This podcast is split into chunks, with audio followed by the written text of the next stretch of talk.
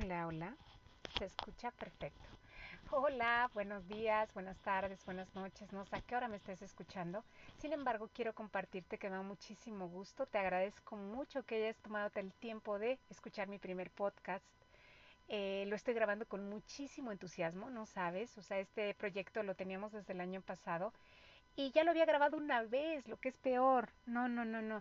Y bueno, resulta que ahora hay que grabarlo en otro formato. Pero de cualquier manera, eh, me da mucho gusto saludarte. Espero que te guste. Y nuestro primer podcast es de los años 20. ¿Qué estaba pasando? Siempre he pensado que si, que si vas a diseñar una época, que si eres el encargado en un set de maquillaje, por ejemplo, y estás encargado de los años 20 o de, de cualquier otro tema, no, no necesariamente este, debes de adentrarte en el contexto para saber qué estaba pasando, incluso para solo diseñar tu propio maquillaje. O si vas a realizar una imagen, tal vez te dediques a, no sé, o tal vez solo eres un curioso y quieres aprender cosas de los años 20, pues bienvenido y bienvenidos a todos. Pero bueno, vamos a empezar con los locos. Lo, ¿Por qué se llamaba los, los, los locos años 20? Bueno, primero que nada vamos a hablar de que en ese momento se está viviendo una vida de excesos, pero de excesos fuertes porque está comprobado científicamente que después de tantos sucesos como de guerras, de pandemias, viene la locura y lo vamos a ver en otros años. O sea, la gente se aloca, dice, bueno, si no me morí con la pandemia y no me morí con la guerra, pues eh, para luego es tarde, ¿no? Pues me, tiro al abandono, ¿no? Eso es lo que realmente pasa con una sociedad después de que tenemos ciertos sucesos. Pero bueno, vamos a regresarnos un poquito. Estamos viviendo exactamente la Primera Guerra Mundial. Empieza en 1914 y termina en 1918. Obviamente en ese momento estamos viviendo una guerra. ¿Qué tenemos que ver nosotros? Pues todo, todo, se tiene que ver todo. Cuando existe una guerra, no solamente afecta a este a, un país, afecta, nos afecta mundialmente. ¿Por qué? Pues porque primero los recursos económicos, ¿no? Dicen que la guerra es un gran negocio, porque se gasta mucho, por ejemplo, en armamento, ¿no? Pero bueno, todos los, todos los países compran, compran armas, evidentemente, para estar preparados, ¿no? En este caso estaba pasando en Europa. Ajá, la, la, Primera Guerra Mundial, bueno, la Primera y la Segunda Guerra Mundial fueron en Europa. Sin embargo, Estados Unidos obviamente se enojó y se metió. ¿Pero por qué? ¿Qué fue lo que pasó? Bueno, resulta que por equivocación va un, va un barco de, de, este, de, de turistas, va cruzando el océano y de repente unas tropas tropas rusas eh, les, les, este, por equivocación, bueno, pues ya saben, le detonan ahí un, un torpedo, ¿no? y tómala. O sea, entonces de inmediato eh, eh, eh, muere muchísima gente y sobre todo iban muchos, muchas personas de Estados Unidos. El gobierno americano se enoja y dice, ah, él, eh, vamos a recordar también que Estados Unidos siempre solamente busca pretextos para meterse en vidas ajenas, ¿no? Y bueno, ¿y por qué no, verdad? Y también manda de inmediato a sus soldados a la batalla. Regresan sus soldados y exactamente regresando más o menos como en 1918, detectan el primer caso de un, de un soldado americano eh, con fiebre. Entonces dice un doctor, bueno, ¿qué está pasando? No es una fiebre que nunca, nunca eh, antes habían, habían presentado. Ok, y se llamó la fiebre española se cree que en realidad no empezó en España, entonces empezó en Estados Unidos. Se le llamó la fiebre española porque fue España el primer, el primer país el que dio, que dio este, que, que dio la noticia que tenían enfermos con una gripe. Por eso se llamó la fiebre española. Entonces imagínense dos sucesos al mismo tiempo. Un suceso que nos deja sin dinero, nos deja sin recursos, con mucha tristeza y sobre todo eh, gente, gente que perdía sus casas, había gente que, que, que, que, obviamente lo perdió todo, ¿no? Pero imagínense, o sea, imagínense una guerra, ¿no? Devastaciones, la gente protestaba, se iban y protestaban, pero bueno, de cualquier manera, eh, eh, eso se estaba viviendo y después se vive una pandemia en ese mismo momento. Entonces, no sé dónde he visto eso de las pandemias, pero algo me suena parecido, ¿ok? Posteriormente, eh, las, las, las mujeres dicen, bueno, tenemos que hacer algo, ¿no? Queremos un nuevo estilo de vida. Y la mujer se revela, ¿no? por ahí vamos a ver que las flappers, por ejemplo, son unas, son unas chicas que son rebeldes y dicen, bueno, ¿yo por qué voy a utilizar un corset? Entonces ahí dejamos de usar el corset. ¿Por qué? Pues porque nos queremos liberar. Y las mujeres empiezan con un nuevo estilo de, de vida. De hecho, cortan su falda, lo podemos ver en la moda. Por ejemplo, cortan su falda, cortaron su cabello, ¿no? Un cabello corto, ¿no? Que llevan las flappers. Y, por supuesto, el maquillaje también cambia, ¿no? Eh, eh, se hace un smokey, pero un tanto depresivo. Ajá, empiezan a escuchar música, ¿no? Eh, como por ejemplo el jazz. El jazz fue como muy de la época. También vamos a hablar un poco de cine, por supuesto, pero el, el jazz era como la música que en ese momento se estaba escuchando. Estas, estas, estas flappers, por ejemplo, el origen es británico.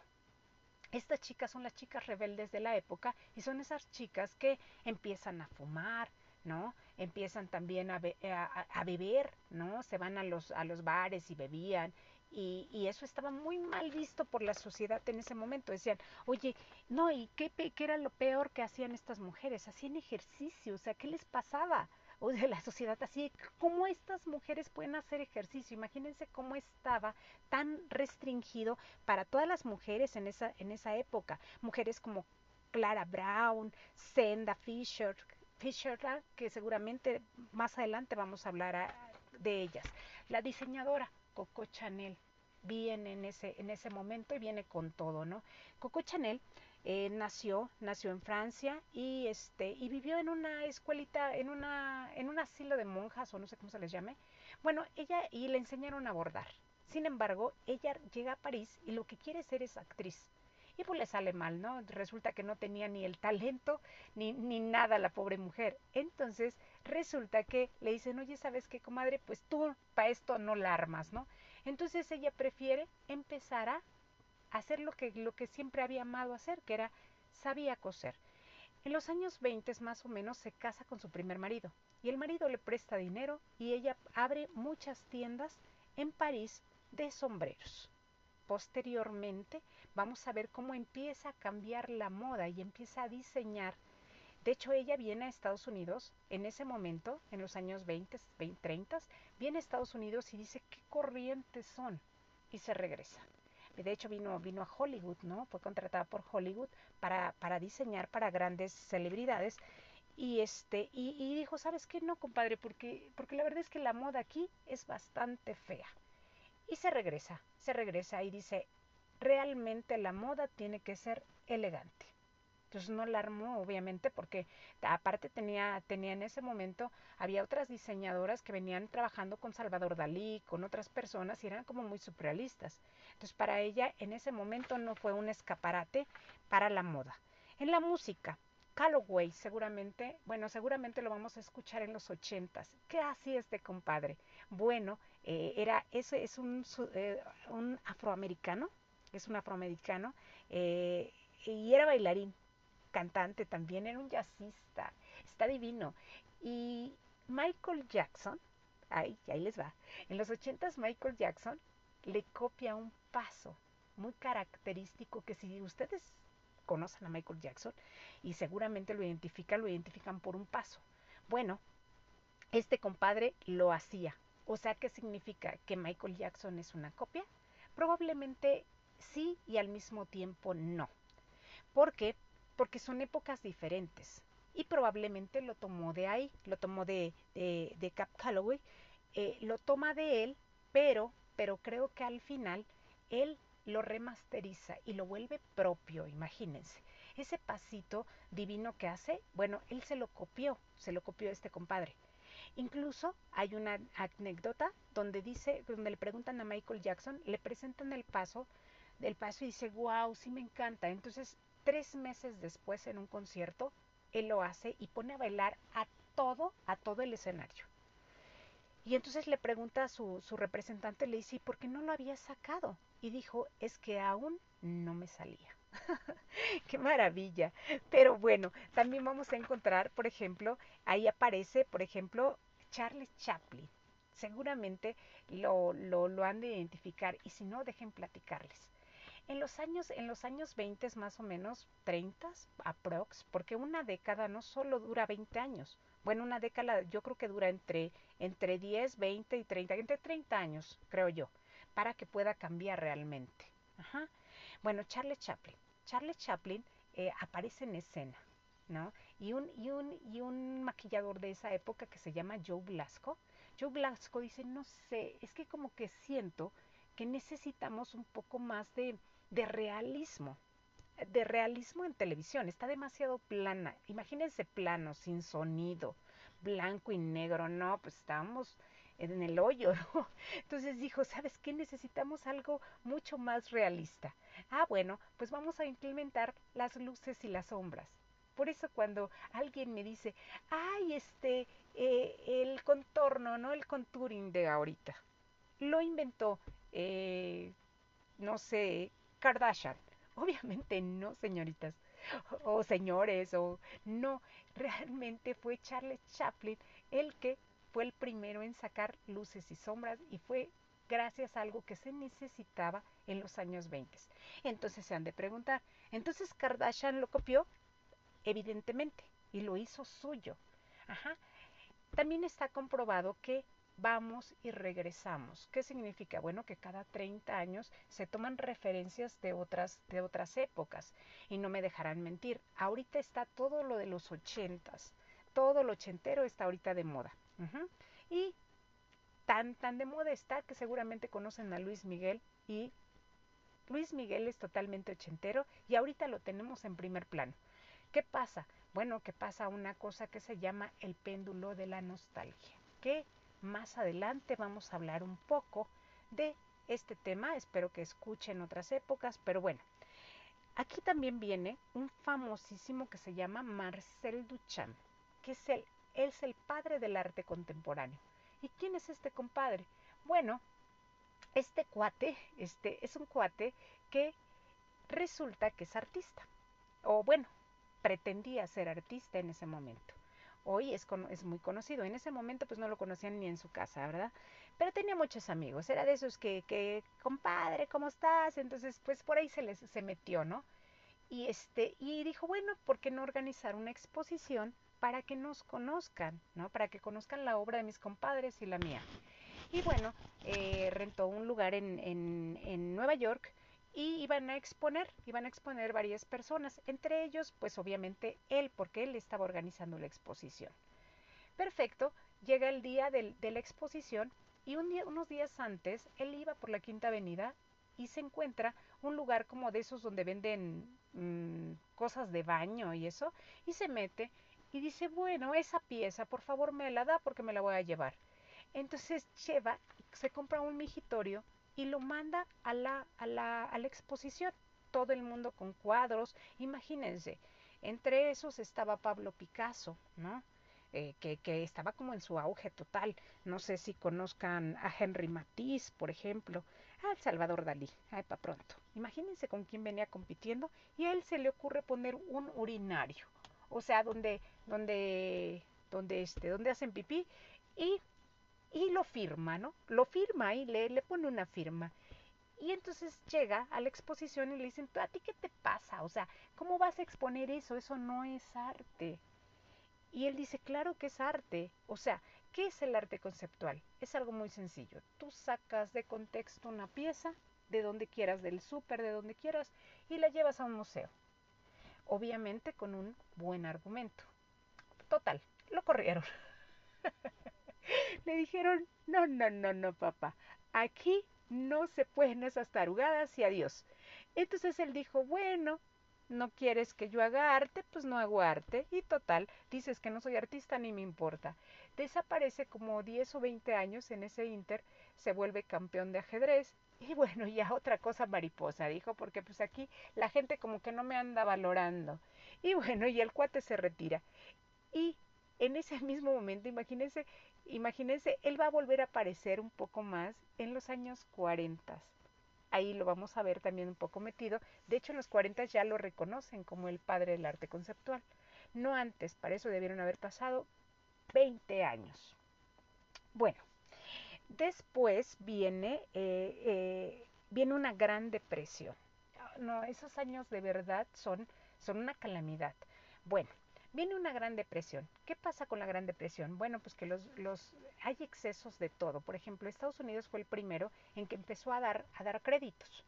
Por eso la gente después de la guerra decía, bueno, yo me quiero ir a Estados Unidos por el consumismo, porque eh, te daban una tarjeta de crédito y te decían, uh, usted gástele, luego vemos cómo paga, ¿no? Eso de las, las buenas tarjetas de crédito, entonces la gente, por eso de ahí viene el sueño americano, el que es que ellos sí gastan, es que ellos sí tienen, es que yo me quiero ir para allá por desde los años 20, imagínense. Estados Unidos daba, daba créditos para que te compraras tu coche, para que tu mujer tuviera los electrodomésticos, para que tu esposo eh, tuviera el Rolls Royce ¿no? del año, no sé.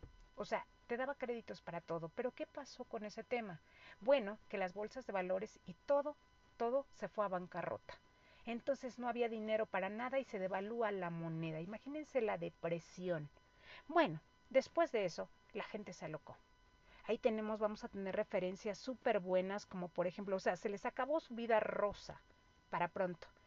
Y pues bueno, imagínense cómo estaban viviendo en ese momento, pues bueno, depresivos. Por eso nuestro maquillaje tiene un toque de depresión. Ajá. Y bueno, y me han de decir ustedes, se han de preguntar, bueno, ¿y para qué tanto show? ¿Para qué me contó tanto esta mujer, esta loca de los años 20. Bueno, porque cuando voy a reinterpretar algo yo tendría que saber un poco de mi contexto. ¿Por qué se estaban usando los excesos? Bueno, se usaban excesos en base, vamos a poner mucho exceso porque en todos estaban viviendo los excesos. Les digo, no me morí en la guerra, no me morí con la pandemia, no me morí porque me quitaron la tarjeta de crédito. pues voy a vivir, no voy a vivir en extremo. Y bueno, y desde ahí vamos a aplicar unas bases muy densas, muy teatrales, por supuesto, y también vamos a hacer un smoky muy, muy caído, ¿no? También vamos a hacer, en los años 20 también como no había dinero, vamos a retirar la ceja. En ese momento se la quitaban con un rastrillo, pero nosotros lo vamos a hacer con cera y únicamente vamos a dejar una línea muy delgada. En la ropa, pues bueno, ya saben cómo venían, ya les platiqué que cortamos el cabello, la, falda es mucho más corta y bueno, yo espero que con todo esto tú puedas recrear algo, puedas recrear una imagen. Ya más o menos te conté todo lo que estaban viviendo en esos momentos eh, eh, la sociedad, porque somos una sociedad que al final nos afecta evidentemente a todos, a todos lo que está pasando. Y por último, creo que sería muy bueno también como para que tengas un poco más de acervo, ¿no? De, acervo visual en todos los sentidos. Hay una película que me puede encantar, que me vuela el cerebro. Se llama Medianoche en París. La de Medianoche en París es, es así, está diseñada en esta época. Y a mí me encanta, por favor, vayan a verla, está padrísima. O El Gran Gatsby. El Gran Gatsby también se me hace una película de los años 20. Aparte que está mi novio Leonardo DiCaprio. ¿Sabían que fue mi novio una semana en una producción que vino aquí a México? O sea, imagínense mi novio ahí. ¡Wow!